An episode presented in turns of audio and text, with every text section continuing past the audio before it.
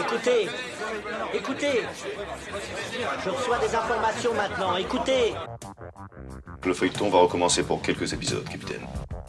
Nous ne sommes pas des robots, Sébastien, mais des êtres vivants. Voilà le pied d'Armstrong. Au centre et en bas de votre écran. Et il marche maintenant.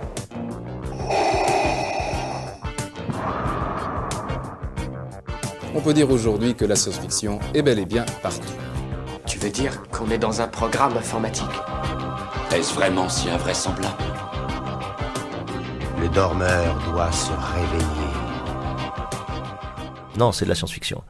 Bonjour à toutes et à tous, vous écoutez C'est plus que de la SF, le podcast hebdomadaire sur la science-fiction animé par l'œil de chéri et produit par ActuSF.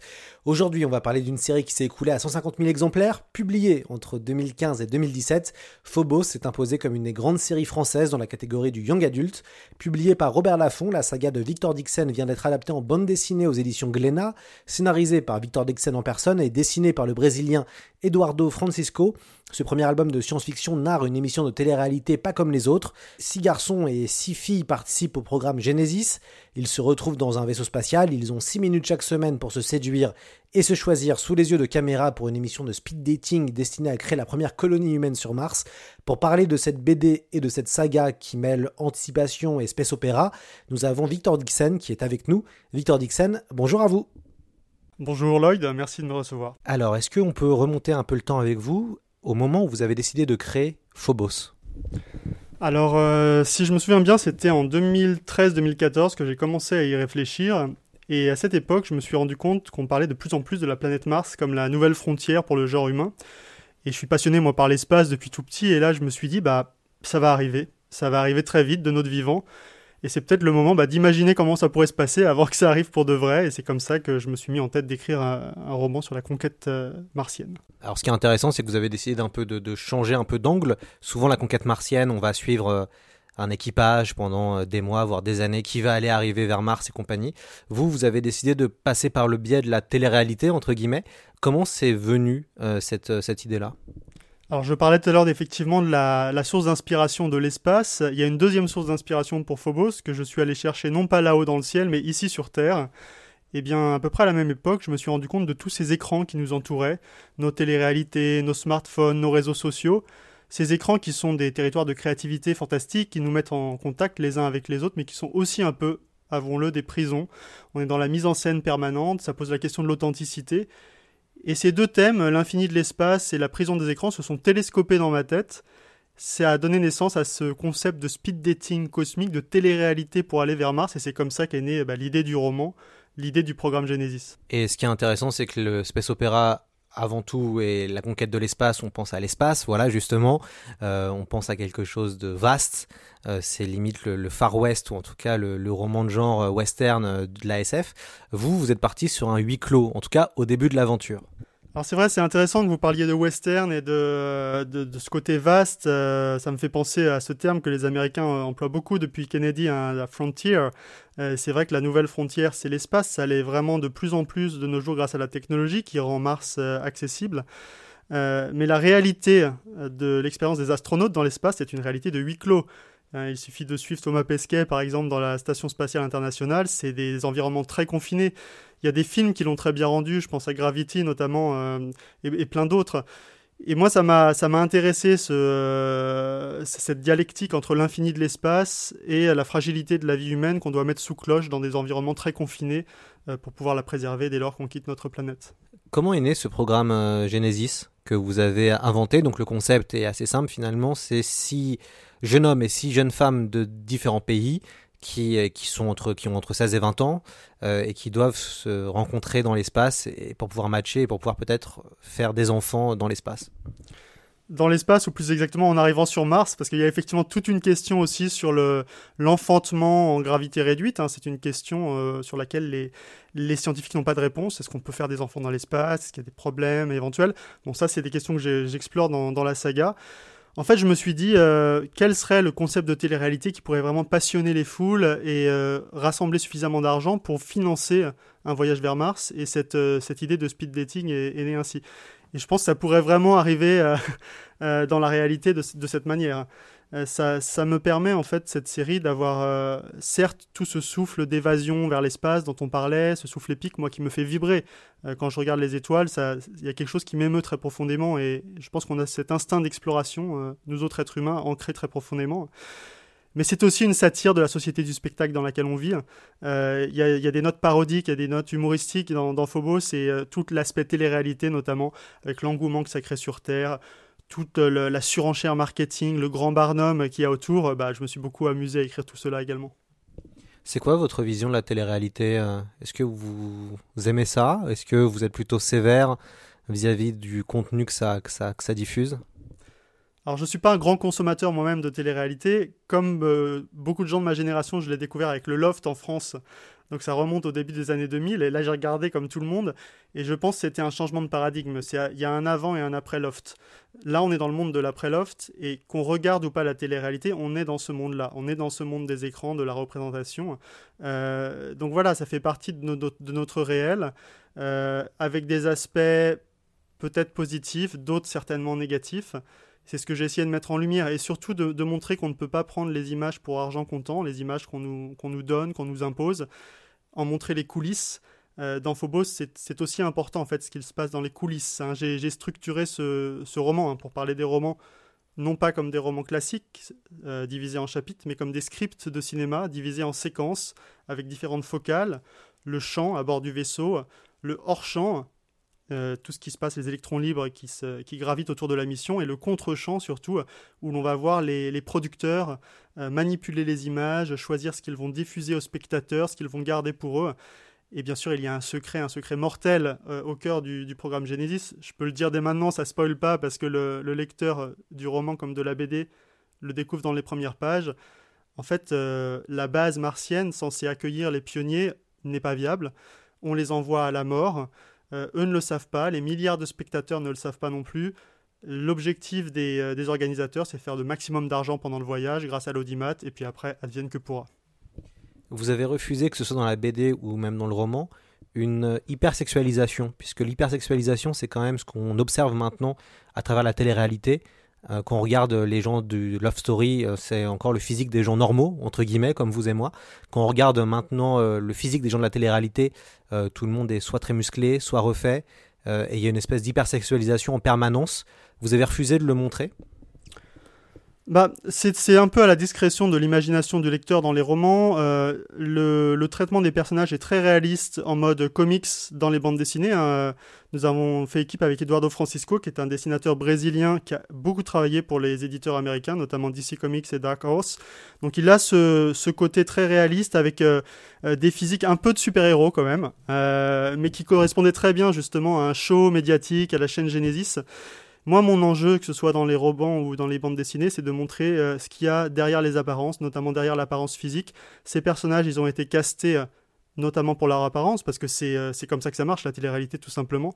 Aussi pour leurs problèmes, pour leur personnalité, pour le fait que ça clash à l'écran, parce que c'est ça qui crée de l'audimat. Et moi, j'ai voulu aller au-delà de ça, montrer la, la sensibilité et l'humanité de ces personnages, et surtout euh, avec eux me, battre pour sortir du, jeu médiatique, réussir à en échapper. Et la question que je, me pose finalement et que se pose Léonore, mon, héroïne, c'est comment faire pour échapper aux écrans? Est-ce que si on part à l'autre bout du système solaire, c'est assez loin pour échapper aux caméras? Ce qui est intéressant, c'est que la NASA a été rachetée par une entreprise privée. Alors évidemment, on pense maintenant à Elon Musk, qui n'a pas racheté la NASA, mais du coup qui travaille avec, euh, avec elle. Vous, c'est quoi votre avis sur euh, ces grands moguls, entre guillemets, euh, qui possèdent euh, et qui sont milliardaires et qui décident de s'investir euh, soit dans la conquête spatiale, soit dans d'autres thématiques type transhumanisme ou, et, autres.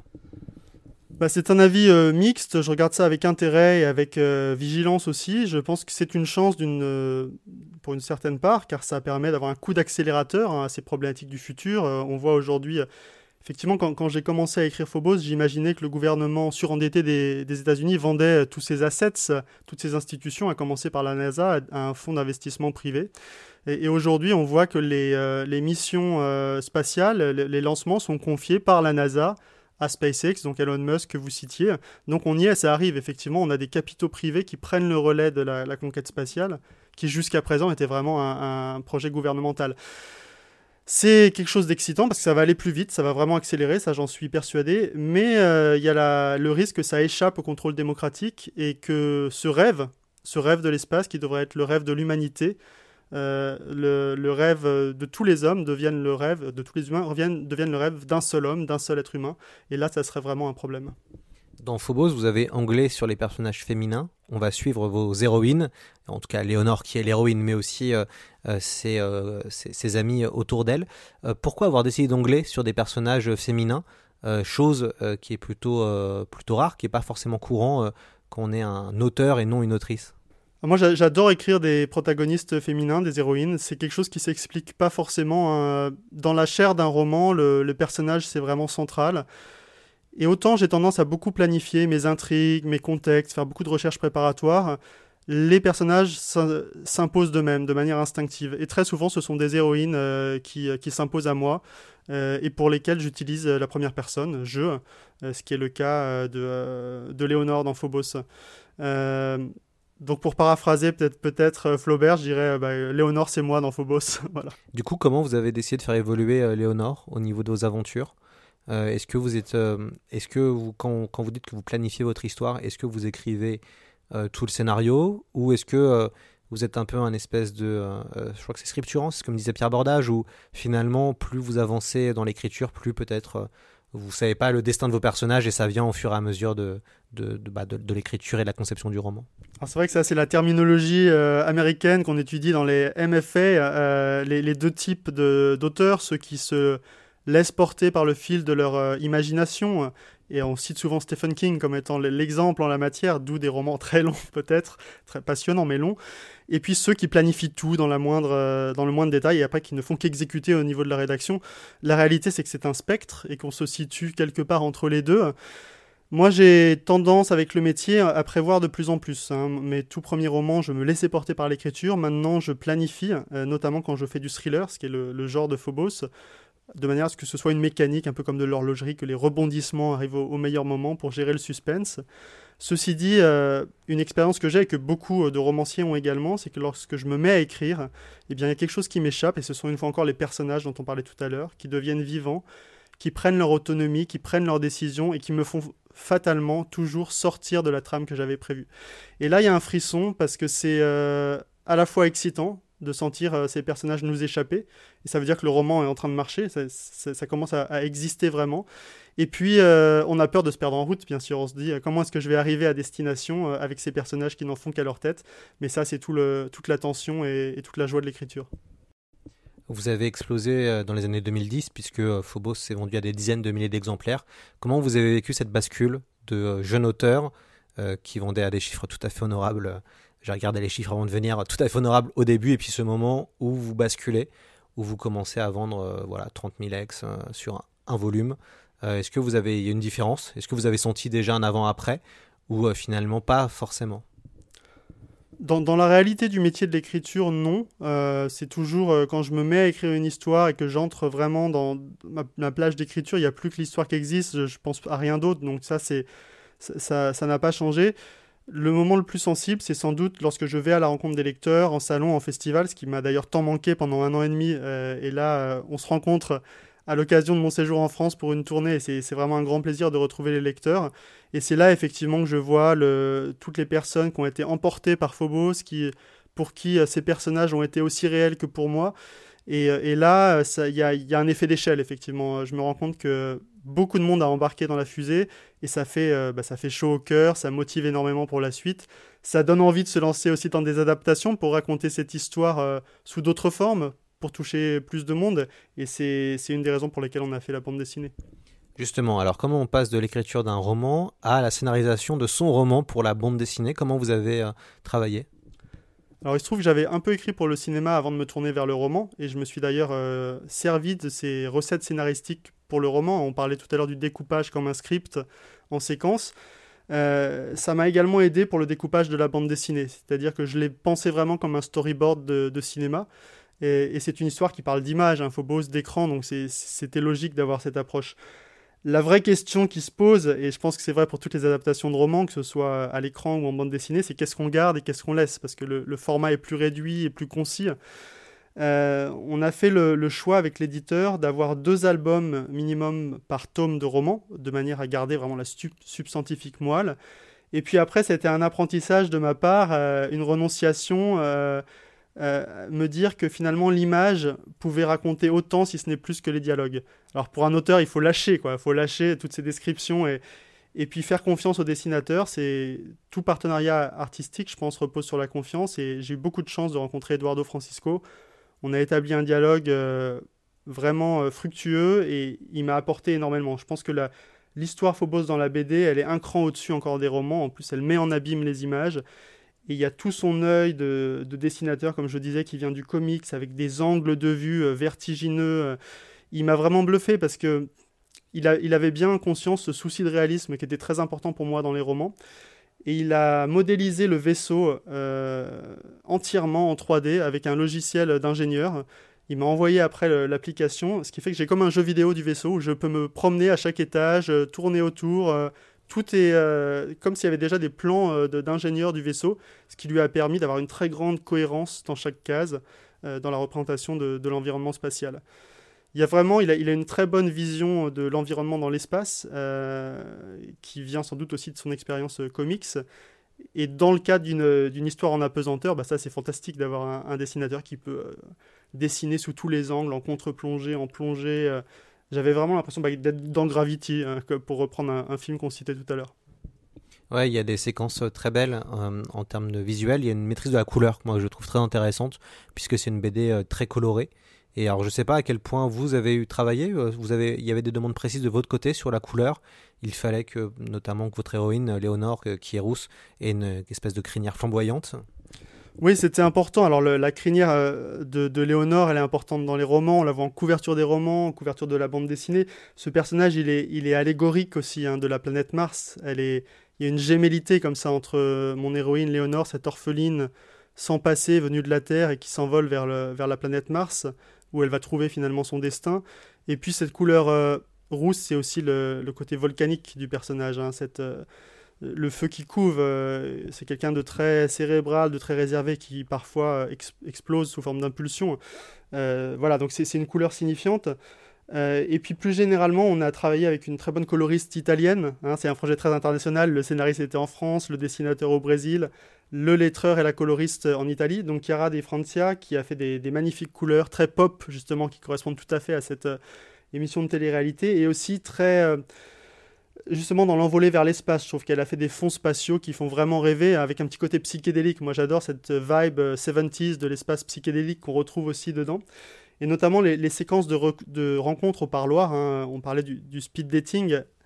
Euh, toutes les semaines, les candidats ont 6 minutes pour se rencontrer au parloir, qui est une partie du vaisseau où le compartiment de vie des garçons rencontre celui des filles. Et donc un garçon et une fille se trouvent dans cette bulle de verre au milieu du vaisseau pour 6 minutes et on voit l'espace à 360 degrés tout autour. Hein. Ils flottent dans l'espace, euh, ils essayent de se séduire, de, se connaître. Eh bien, on s'est amusé à colorer l'espace en fonction de la tension émotionnelle de chaque rencontre. Euh, on a subjectivé l'espace comme ça, et là, c'est vraiment grâce à la couleur. Vous parlez de la, privatisation euh, donc d'agences publiques, on parle de télé-réalité, il y a la question du speed dating et des relations euh, sentimentales qui est aussi un des grands sujets de société. Euh, les années 2010 ont été le moment où on a pu euh, voir apparaître les applications de rencontres, notamment Tinder, Grindr et compagnie. vous, c'est quoi votre perception de, de ce qui se passe sur les nouvelles façons d'aimer, finalement, puisque c'est ça, hein, c'est des nouvelles façons de se rencontrer, mais aussi des nouvelles façons d'aimer. On sent que ça, ça, ça bouge en ce moment. Oui, comme dirait Rimbaud avec un peu d'avance, l'amour est à réinventer. Et c'est vrai que c'est euh, la technologie nous, nous, pousse à réinventer euh, l'amour. Et c'est vrai que je, je, suis assez ambivalent par rapport à ces, euh, à ces applications. On est encore dans le domaine des écrans. Hein. Tout ça se passe par écran interposé. Et il y a un paradoxe parce que ces applications nous donnent l'impression de pouvoir rentrer en contact et de tomber amoureux du monde entier. Et en même temps, quand on interroge les gens dans les sondages d'opinion, les gens ne se sont jamais sentis aussi seuls. Donc il y a un immense paradoxe là-dedans et que j'ai essayé de creuser aussi dans la bande dessinée à travers, euh, j'ai mis ça un peu à la, puissance 2 ou 3, euh, ce speed dating cosmique, il y a justement un écran de verre qui partage euh, la bulle, ils peuvent se voir mais pas se toucher, donc il y a quelque chose un peu de virtuel dans, ces rencontres de speed dating.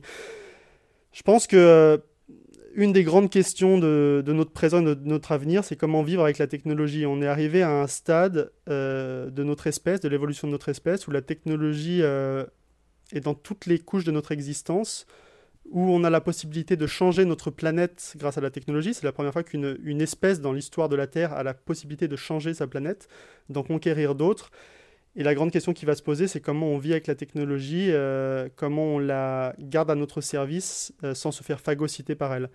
Et euh, alors là, je fais une petite aparté, mais il y a un, champ où c'est très sensible, c'est celui de l'intelligence artificielle, de la robotisation, qui est l'objet d'un autre roman que j'ai écrit, Cogito. Je me suis rendu compte que d'ici 20-30 ans, d'après les, analyses des sociologues, au moins les trois quarts des, emplois euh, actuels sont remplacés par des robots. Et on n'a pas de solution alternative aujourd'hui pour savoir ce qu'on va faire de cet énorme problème sociétal du chômage de masse qui arrive à cause de l'automatisation. L'intelligence artificielle va apporter énormément d'avancées. Euh, peut-être que ça nous aidera à résoudre la crise écologique, euh, des problèmes médicaux, mais en même temps énormément de problèmes d'organisation de, notre espèce et de la manière dont on occupe cette planète et dont on vit les uns avec les autres. Donc là, on est vraiment dans la tension entre la technologie, ce qu'elle nous apporte, ce qu'elle nous enlève et les, défis qu'elle pose. Comment est-ce que vous décririez-vous votre science-fiction? Alors la science-fiction, euh, j'ai vraiment deux veines dans mon inspiration. Hein. J'ai une veine fantasy, euh, je pense à Animal, à Vampiria, la série que j'écris actuellement, qui va souvent venir de, de rêves ou d'ambiance ou d'envie euh, de romanesque et puis une, vague de plus de science-fiction. Et on parlait tout à l'heure, avant le, début de, cet échange, d'anticipation, qui est un terme hein, qu'on utilise pour la science-fiction proche ou de la science-fiction euh, ancrée. aux États-Unis où j'habite, j'essaye de, décrire à mes amis auteurs ou éditeurs euh, ce que c'est que l'anticipation. Et anticipation, ça marche pas du tout. Donc eux, ils disent, ils ont trouvé, ils disent c'est grounded science fiction, donc de la science-fiction ancrée. Et je pense que c'est ça, en fait. Euh, dans mes ouvrages de science-fiction, c'est souvent le présent qui m'interpelle. Ce sont des questions brûlantes au présent qui, euh, qui m'interpellent vraiment viscéralement. Et euh, le moyen pour moi d'essayer de trouver des débuts de réponse, c'est la fiction. C'est d'explorer ces questions avec des personnages. Dans Phobos, on parlait de la conquête spatiale, hein, qui est vraiment notre actualité, et des écrans qui nous entourent. Dans Cogito, c'est l'intelligence artificielle, hein, j'en parlais tout à l'heure. Dans Extincta, c'est l'urgence climatique, l'effondrement écologique, la sixième extinction massive des espèces. À chaque fois, le, futur, la science-fiction me permet de projeter dans le futur pour imaginer des scénarios possibles qui nous renvoient toujours au présent. Mais beaucoup, d'auteurs de science-fiction disent ça, hein, finalement. Vous vivez aux États-Unis depuis quelques années maintenant, d'où la, référence aux États-Unis et votre accent parfait. Euh, comment euh, est-ce que, le fait de vivre aux États-Unis, ça a influencé votre imaginaire?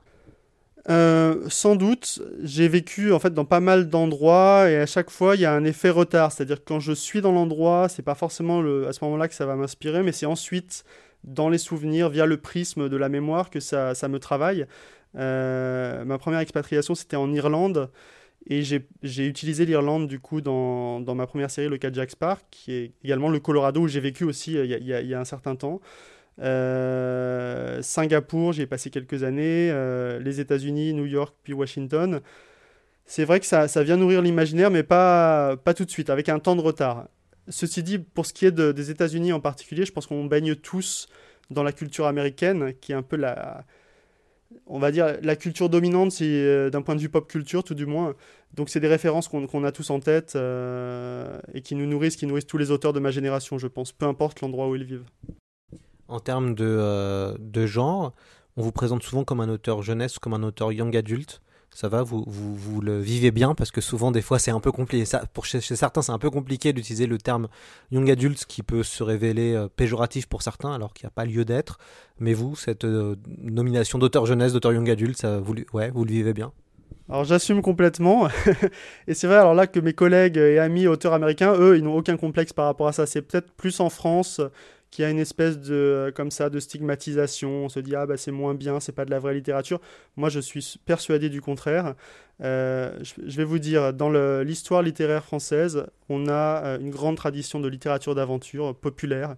Je pense à Jules Verne, je pense à Alexandre Dumas. Si ces auteurs écrivaient aujourd'hui, ils seraient publiés en young adult, ils seraient publiés en littérature jeunesse. J'en suis absolument persuadé parce que c'est là qu'on trouve aujourd'hui ce souffle d'aventure épique. C'est une littérature qui ne s'interdit rien et qui va très loin dans l'imaginaire. Et c'est d'ailleurs pour ça que beaucoup d'adultes, euh, moi je le vois en festival, lisent aussi ces romans.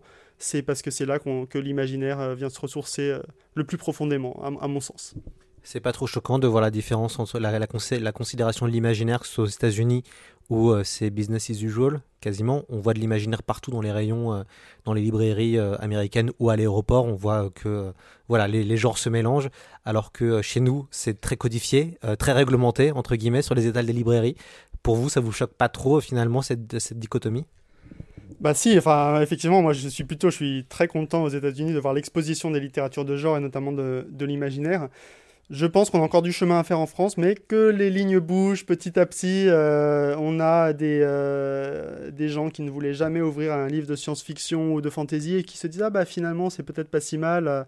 Donc il y, a plusieurs grands événements éditoriaux qui ont aidé à ça. Harry Potter, ça a quand même bien décloisonné la littérature jeunesse et la fantasy. Beaucoup d'adultes, on voyait dans le métro, lisaient Harry Potter. on parlait aussi d'Alain Damasio pour la science-fiction, qui a vraiment un a ouvert aussi euh, cette littérature d'anticipation, de, réflexion, de science-fiction à un très large public. Donc je pense que la France va dans le bon sens, mais allez, on va essayer d'accélérer encore un peu. c'est pas toujours évident, mais c'est ça qu'on voit depuis ces 30 dernières années qu'il y a eu en effet des espèces de, de, de chocs littéraires qui ont permis et qui ont lancé euh, après beaucoup de gens dans un genre. Vous avez cité Harry Potter avec J.K. Rowling qui a lancé une génération euh, vers de la, fantasy, de l'urban fantasy. Il y a eu aussi après Da Vinci Code, il y a eu aussi Millennium dans le genre du, thriller et du polar scandinave, mais ça a été énorme en termes d'impact. Euh, il y a pour l'instant, ça fait longtemps qu'il n'y a, pas eu un, un roman de science-fiction, on va dire international, qui a réussi à gagner, qui a, créé un engouement international. Mais par contre, la science-fiction est beaucoup plus présente au cinéma et dans les séries TV. Ça, vous le sentez, que la SF est de plus en plus euh, et, partout? Oui, je le sens. il une fois encore l'imaginaire en général. Hein. Game of Thrones, le trône de fer, ça, a quand même été euh, un grand ouvroir de la fantasy pour un large public. Hein. C'est devenu mainstream. Euh, alors les gens n'ont pas forcément lu les romans, qui sont excellents d'ailleurs de George R. Martin, mais la, série a touché, je crois que c'est le plus grand succès d'ailleurs à, date de séries télévisées.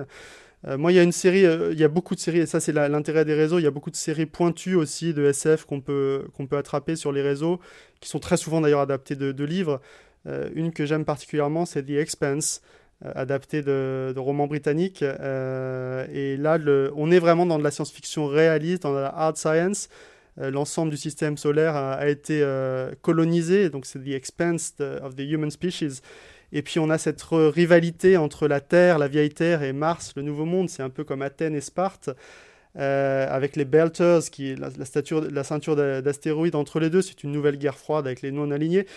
Et euh, c'est très bien parce que la technologie est très bien représentée. Il y a des images spatiales de toute beauté qui me font penser à du Stanley Kubrick, euh, tellement c'est beau. Et puis il y a un jeu politique complexe. Alors là, c'est vraiment comme du Game of Thrones. C'est les rouages de la psychologie humaine, euh, du jeu politique, des, choses qu'à mon échelle j'ai essayé aussi de traiter dans, Phobos. Et moi, ça m'enthousiasme follement ce type d'œuvre. Vous faites partie des rares auteurs euh, en France euh, à vendre des, livres et à en vendre beaucoup, on va dire. Est-ce que vous, vous, êtes touché par la situation des auteurs en France en termes de précarité? Puisqu'il y a finalement une grande précarité des auteurs. Il est difficile d'arriver à vivre de sa plume. vous, vous en, vous en pensez quoi? Bah, je pense effectivement que c'est une situation très déséquilibrée, euh, que les auteurs sont atomisés en France par rapport euh, aux éditeurs. Il euh, n'y a pas la, taille critique pour les négociations. Si je compare à d'autres pays, notamment en Grande-Bretagne ou aux États-Unis, les auteurs sont souvent représentés par des agents qui leur permettent d'avoir une négociation bah, plus affûtée avec, les éditeurs. ça serait peut-être une partie de la solution pour la France d'avoir ce type de groupement. On a aussi des associations, des syndicats d'auteurs qui font un très bon travail. Je, pense dans mon domaine à la charte des auteurs jeunesse. Euh, voilà, donc il y a encore beaucoup de chemin à faire, mais euh, au moins il y a une prise de conscience et la prise de conscience c'est nécessaire au changement. Alors, vous êtes, depuis que vous êtes entré dans le monde de la BD, est-ce que vous allez continuer? Euh, Phobos, vous avez prévu combien de volumes et jusqu'à quand ça va continuer cette série? Alors ça, c'est toujours une question mixte. Il faudrait qu'Eduardo soit avec moi euh, pour répondre aussi, parce que ça dépend aussi beaucoup, euh, effectivement, du, euh, rythme du, dessinateur. Nous avons prévu, en fait, 11 albums, donc une grande série. deux albums pour le premier tome, deux albums pour le deuxième tome, et puis trois albums pour les tomes 3 et 4, qui sont des romans plus conséquents. Et enfin, un album compagnon pour le tome Phobos Origine, qui était un, préquel de la série. et là, voilà, donc Eduardo est très perfectionniste, ça se voit dans son trait. Euh, il avance à son rythme, mais c'est un rythme, c'est un bon rythme maintenant qu'il a ses personnages, il a son, décor. Donc voilà, le, le prochain paraîtra au début de l'année prochaine, et puis les autres, je pense, tous les 6 à 9 mois. Ouais, donc il va falloir produire vite, euh, Victor. Oui, alors c'est en fait pour l'écrit, pour le, le scénariste, c'est toujours plus facile là, quand même que pour le que pour le dessinateur. Euh, mais j'ai bien confiance que euh, Eduardo va tenir le rythme. Et puis euh, j'ai un autre projet là qui, balbutie, qui en est au tout début euh, dans le champ de la bande dessinée. Il s'agit cette fois-ci de fantasy, de dark fantasy. C'est ma série Vampiria, donc une série de fantasy baroque euh, qui se situe dans un, grand siècle uchronique qui dure jusqu'à nos jours avec un roi soleil, Louis XIV, qui s'est transformé en roi des ténèbres.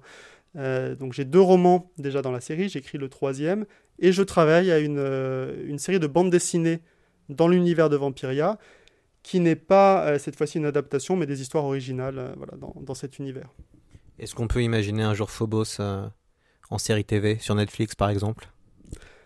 Alors ça serait euh, quelque chose de très intéressant, euh, car une fois encore, c'est une histoire qui parle d'écran, qui parle d'image, ça me semblerait euh, amusant, stimulant d'avoir cette mise en abîme, de retrouver cette critique des écrans sur écran. Faudrait un producteur assez euh, courageux aussi pour le, pour le faire, pour l'assumer. Euh, il se trouve que Netflix euh, a manifesté un intérêt déjà pour Phobos, donc je croise les doigts. Il y a également une pétition de lecteurs sur change.org, adapter Phobos en série Netflix. Il y a déjà plusieurs milliers de signatures, donc voilà, peut-être qu'à force on va y arriver. Euh, je pense que la BD d'ailleurs c'est un très bon argument pour relancer l'intérêt des producteurs. Euh, donc euh, rendez-vous au prochain numéro, si j'ose dire. Vous avez commencé à écrire assez tôt, je crois, mais il y a un peu une légende autour de vous, c'est le fait que vous dormiez pas beaucoup quand vous étiez ado, et c'est ce qui vous a mis le pied à l'étrier pour écrire. Tout à fait, c'est une légende avérée, je peux en témoigner. C'est vrai que j'ai aujourd'hui encore, je dors peu. Lorsque j'étais ado, j'en faisais vraiment une maladie, c'est-à-dire que j'avais une obsession de pourquoi je ne dors pas. J'avais l'impression d'être tout le temps euh, très fatigué en cours. Donc j'ai fait euh, un certain nombre de nuits en clinique du sommeil. Vous savez, c'est ces unités spécialisées dans les hôpitaux. Vous passez la nuit avec des électrodes sur la tête pour mesurer euh, l'électroencéphalogramme, des sangs thoraciques abdominales pour mesurer la respiration et le, le rythme cardiaque.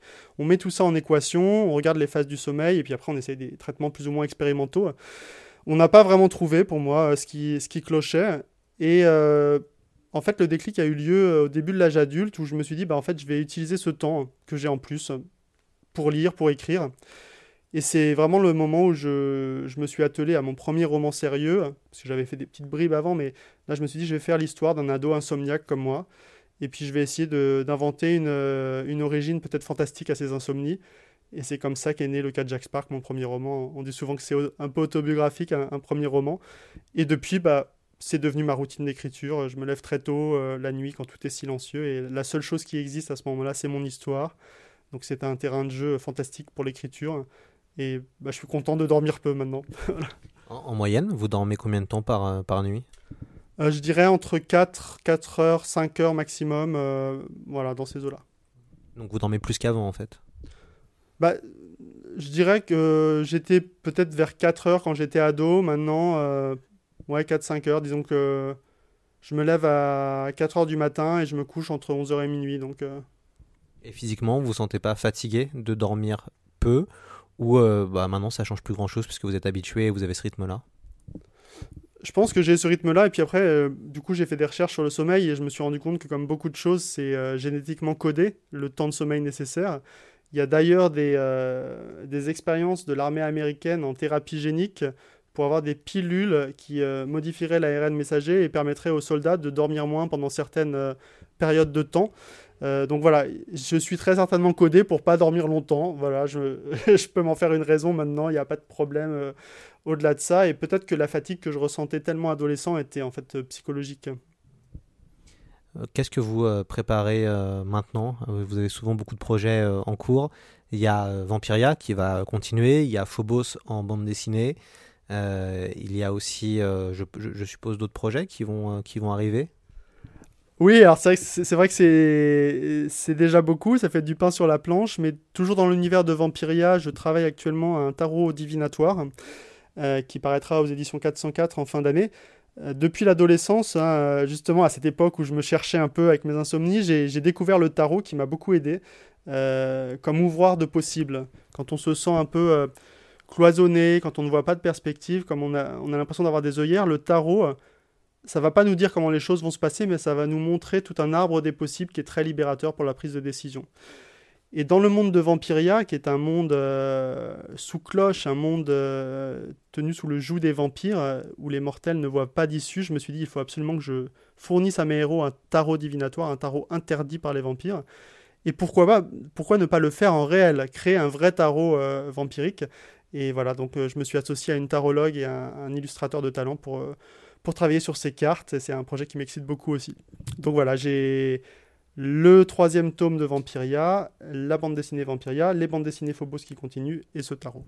Est-ce que vous allez revenir dans l'univers de Phobos? Est-ce que vous pensez, euh, pourquoi pas, faire une autre série euh, de, livres dans le même monde? Puisque en fait, euh, à la fin, on peut, enfin, on spoilera pas la fin de Phobos, mais à la fin de Phobos, on sait qu'il est possible, qu'il y a un champ des possibles. Vous y pensez?